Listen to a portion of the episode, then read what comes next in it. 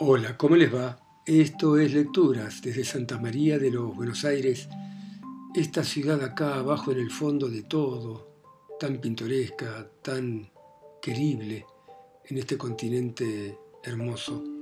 Y vamos a volver sobre un escritor argentino, un gran escritor que fue Leopoldo Lugones, y en este caso un cuento que se titula El secreto de Don Juan a Tito Arata. Uno de esos últimos compromisos de la tarde, cuya tiránica futilidad asume carácter de obligación en el atolondramiento de las ciudades populosas, más atareado que el trabajo y más mudable que la inquietud, habíamos acarreado, con el retraso fatal de las citas porteñas sin carácter íntimo, pues creer que las de esta clase formarían la excepción aún aquí, el contratiempo de no encontrar comedor reservado en aquel restaurante, un tanto bullicioso si se quiere, pero que nuestro anfitrión Julio D. consideraba el único de Buenos Aires donde pudieran sentarse confiados en la seguridad de una buena mesa, cuatro amigos dispuestos a celebrar sin crónica el regreso de un ausente. Debimos, pues, resignarnos a la promiscuidad, por cierto brillante, del salón común, con sus damas muy rubias, sus caballeros muy afeitados, su orquesta muy frecuente y su iluminación de joyería, que valorizaba con limpidez ojos seguidores y diamantes audaces. Pero Julio D. consiguió, a título de cliente privilegiado, la promesa de una eventual desocupación para tomar el café a solas. Todos ustedes conocen a Julio D. lo suficiente para dispensarme la inicial de su apellido que han completado sin vacilar, pero tras la cual disimulo en la semitransparencia de la buena educación, no exenta para el caso de justa ironía, la característica falta de puntualidad con que nos había retrasado, siendo no obstante el anfitrión. Verdad es que el desenfadado compañero sabe, al propio tiempo, ganarse todos los perdones, con la afectuosa lealtad de un cariño rayano en abnegación para quien merece su amistad, y hasta con la firmeza ya proverbial de su defecto. Franco, varonil, corazón de oro en el más amplio sentido de la palabra, es respecto al tiempo valioso e inseguro como un reloj de mujer. La comparación pertenece a Julián Eguía, quien comentando cierta vez en el círculo de armas la deliciosa inexactitud y el imperturbable valor de nuestro amigo cuyo padrinazgo desempeñó en aquellos dos lances que nadie olvida, habíalo definido con uno de sus habituales juegos de palabras. Como buen estoico que es, tiene la despreocupación de la última hora. Por ahí habrán acabado ustedes de conocerlo. No tengo en cambio para qué ocultar el nombre de los otros dos comensales. Fabián Lemos, el conocido sportsman, aficionado a las letras clásicas que cultiva con acierto, aunque negándose a publicar, lo que sin duda es una lástima, y ese eterno, desterrado y brillante conversador de Julián Eguía, que va frisando los 65 en incansable vagancia, o mejor dicho, acaso, divagación de artista estéril, por todas las capitales con excepción de la nuestra y suya, hasta la médula del viejo porteño que es, pues solo reside acá un trimestre cada dos o tres años, sin prejuicio de proclamar que, en suma, Buenos Aires le parece la fea más agradable del mundo. Sí, pues Julián Eguía en persona, con su chispa elegante, sus retruécanos nada insistentes por lo demás, su discreto saber y hasta sabiduría de gran viajero y de gran lector, su dejo romántico y sus narraciones extraordinarias que no debe interrumpir la más mínima duda, so pena de provocar en castigo un silencio irreducible, y una curiosidad mortificada con verdadera maestría. Inútil añadir que nuestra comida celebraba uno de sus regresos. El recién llegado manifestábase más contento que nunca. Señal inequívoca de que te volverás pronto, dijo Lemos, empleando, a pesar de una diferencia de 30 años, el tuteo que autorizaba la frescura realmente notable de su interlocutor con cierta impertinencia de camarada jovial. Hacía de ser mal patriota, recalcó Julio D. Cuestión de temperamento, yo necesito alejarme para querer más a la patria. Como tirando la cuerda, se le levanta el temple. Sin embargo, dije a mi vez, sostenés que Buenos Aires te gusta. No cabe duda. He dicho que es una fea digna de ser amada. Pero el amor de las feas es como los cordiales amargos. Exige una pequeña dosis y excluye la repetición. Celebro el dicho, aunque me parece más ingenioso que aceptable en quien declara a sí mismo que la porteña es la más linda de las mujeres, eso es cierto. De eso podemos estar seguros y orgullosos. Y no lo digo por esta sala demasiado internacional, sino por nuestras reuniones de clase, por nuestro Colón, por Palermo, por las calles, las calles sobre todo, que para encanto de mi vejez se van volviendo todas floridas y sin recoger nuestra sonrisa ante aquel mal retruécano en que le despuntaba el vicio impenitente, con todo, prosiguió, resulta curioso este otro aspecto de la ciudad, el cosmopolita. Buenos Aires es, por decirlo así, una encrucijada del universo, pero aquí, malos o buenos, pasan todos los tipos interesantes del mundo, desde Lloyd George hasta Bolo Payá todos, en efecto, afirmó Lemos. Y si hubieran existido, sonrió Julio D., el judío errante y don Juan Tenorio. Mi madre contaba, interrumpió Guía, que en tiempo de rosas pasó por acá el judío errante.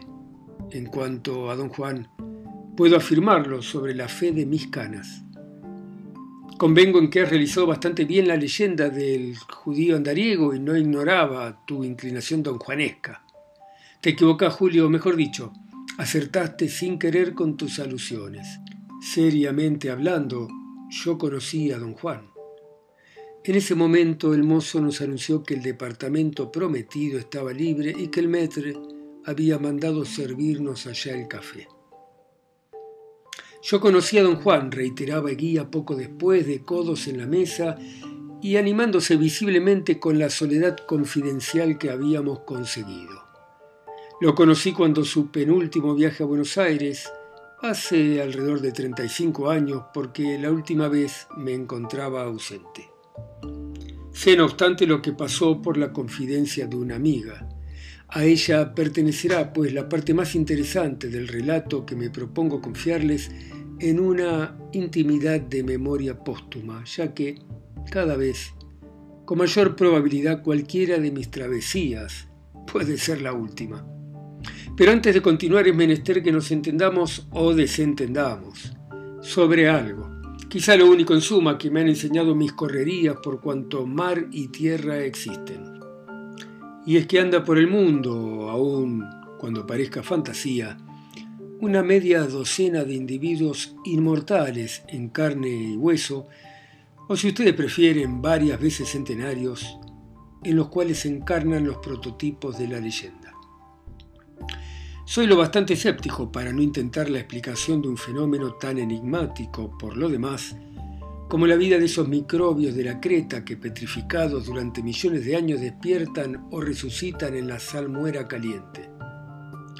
Dichos personajes deben ser los que de cuando en cuando asombran al mundo, por su conocimiento de todas las cosas o su dominio de todas las situaciones, como Leonardo da Vinci, cuya tumba nadie sabe dónde está.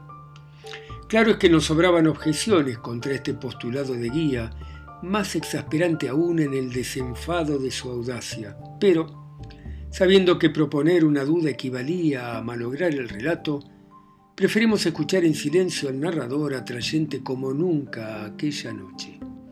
La conservación de una misma edad aparente o con variación mínima, continuó, viene a ser el mejor incógnito de esos personajes entre las generaciones que pasan y esto es lo que deseaba advertirles. pero aun cuando nada de ello crean ustedes, abrigo la pretensión de que mi historia les parecerá interesante. Nos parece ya tirano, sonrió Julio D. Pero Guía añadió con gravedad. Todo hombre, especialmente si ha viajado mucho, tiene muchas anécdotas que contar, mas no hay en su vida sino una historia digna de conocerse. Historia trágica, absurda, vergonzosa o sublime, y por lo tanto reservado casi siempre el silencio con que casi todos también se la llevan a la tumba.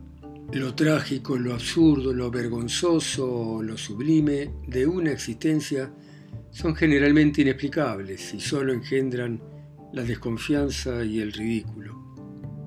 Por lo demás yo no comprendí sino mediante la revelación complementaria de aquella amiga que dije, la naturaleza del personaje a quien conocí durante su penúltima residencia entre nosotros. Mas, como ese estado de ánimo carece de importancia narrativa al no ser yo el protagonista, sino él, haré de los dos relatos uno solo en homenaje a la sobriedad y a la precisión. Llegó pues don Juan a Buenos Aires, bajo su verdadero nombre, hallando el mejor disimulo de su comprometedora entidad en la tranquila audacia que es el eje de acero de su carácter, si bien bajo uno de los apellidos con que entronca en 50 familias principales su milenaria nobleza. Conocímoslo así, como don Juan de Aguilar, en el puñado de adictos que acompañaban a don Carlos de Borbón, quien, según es sabido, llegó acá por entonces bajo modesto incógnito de príncipe despojado. Era un hombre de edad indefinible, pero con cierto vigor elástico que sin denotar juventud no indicaba madurez. Tampoco se le advertía carácter nacional, no solo por su distinción tan perfecta que excluía todo rasgo acentuado, sino porque la perfección con que hablaba diversos idiomas le había quitado todo acento. Así, el agregado comercial de Austria, después de conversar con él, me decía, tiene que ser austríaco o alemán. Hubo entre los carlistas de la guerra aristócratas de mi país y quizás sea uno de esos que oculta bajo nombre español algún yerro de consecuencias. Él mismo contaba que durante el sitio de París su francés boulevardero habíale valido un proceso como supuesto desertor del ejército comunista. Su castellano corría perfectísimo aunque sin afectación y su palabra, de una elocuencia tan indefinible como su persona, vibraba con una especie de autoridad viril que era luego imperiosa dulzura. Algo a la vez delicado, penetrante y profundo, pero cierta ocasión haciendo armas en el club militar donde maravillaba su destreza, había lanzado el grito de combate de la esgrima italiana con resonancia tal que aun cuando en aquella época de comando a viva voz nuestros jefes tenían bien templada la garganta, todos sintieron, decíanme, casi como un dolor, su metálico estallido. La elegancia de aquel hombre dominaba sin ofender, aun cuando era tiránica como la del león. Atraía a él, más bien, con cierta inquietud de riesgo, pero tenía elevación de ojos del tigre, es decir, que sin esconderlos en realidad no dejaba ver la mirada. Bastaba, sin embargo, el tangente del lis con que la eludía para sentir pasar materialmente por las carnes su magnetismo terrible. En ese rasgo levísimo, por lo demás, así como en la tranquilidad marmoria con que asentaba la mano sobre la mesa o en el brazo del sillón, sentíase al hombre de presa, ya fuera esta de sangre, de amor o de oro. Todo en él era posesivo desde el entrecejo al pie, y una vez una sola que consintió mirarme, advertí que sus ojos pardos en apariencia dorábanse realmente al darles la luz, con un reflejo de topacio que el contraste de las pupilas tenebrosas embellecía hasta la fatalidad, como perforando en negro el fondo de su alma. He dicho que consintió mirarme, porque nunca experimenté en realidad mayor impresión de arrogancia. He de advertir que yo, atraído como todos, había procurado acercarme a él, pero esa mirada me reveló el abismo que nos separaba. Percibí en su altivez remotísima un aislamiento infranqueable, la revelación superior de lo que significa verdaderamente dominio. Era el ídolo, animal por un lado en su inhumanidad de fiera, numen por otro en su egoísmo supremo, mezcla de instinto y divinidad, es decir, voluntad pura, como las fuerzas naturales que por esto consideró dioses la antigüedad y con ello ajena enteramente al atributo humano de la compasión. Solo cuando en la tensión de la música o del juego inclinaba su cabeza morisca, donde una que otra cana al desgaire menospreciaba la evidencia del tiempo, advertíasele algo de común con los demás, en cierta melancolía que no era, tal vez, sino el cansancio de las grandes pasiones, pero que imponía a su frente con trágica palidez una desolación de ángel malo. Entonces, de sus pestañas abajadas con sombría hermosura, de su boca orgullosa, donde sangraba como en un tajo la avidez del deseo, de su tez morena ligeramente acentuada por la barba de punta breve, emanaba una torva simpatía, casi material, una especie de oscuridad azul, semejante, diríamos, al pavón de un estoque. Sombrío encanto que sin dejar de atraer parecía exacerbarse a poco en el siniestro interés de una presencia de bandido. Al oírte, insinuó Lemos, diría que no solo las mujeres se prendaban de don Juan. Todos lo estábamos, repuso Guía, como los granaderos lo estaban de Napoleón. Era, en efecto, un tipo del género, aun cuando en otro orden de conquistas, y por esto he creído que valía la pena describirlo. Cosa que has hecho de mano maestra, dije yo, sabiendo que mi opinión de escritor complacería a nuestro amigo. El retrato del protagonista permite inferir el interés de la historia, elogió Lemos, acentuando la agradecida sonrisa del narrador, quien ponía en el éxito de su relato la satisfacción sin vanidad del cumplido artista. La historia, continuó, es más digna de atención como poema que como aventura aunque se trata naturalmente de una aventura y, por cierto, de una conquista. Bueno, muy bien, dejamos por ahora acá este relato que atrapa, ¿no? Sobre Don Juan, de la mano de el gran Leopoldo Lugones. Gracias por escucharme, ustedes en sus países, ciudades, continentes e islas, a mí, que estoy acá solo en Santa María de los Buenos Aires. Chao, gracias.